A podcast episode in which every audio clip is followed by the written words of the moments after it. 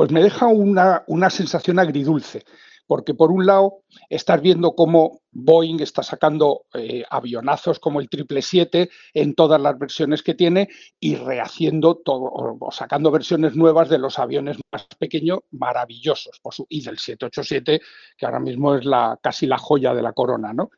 Pero por otro lado, me parece que es el final de una época de aviones diseñados para el piloto, en vez de diseñados para ganar dinero exclusivamente y eso a todos los pilotos nos da una cierta nostalgia o una cierta pena. De todas maneras, también hay que decir que a los pilotos, los pilotos nos escogen para que sepamos llevar o para que nos adaptemos a cualquier máquina que nos den.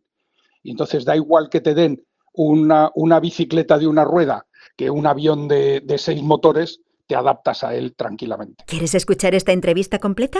Descarga ya el último capítulo de Aerovía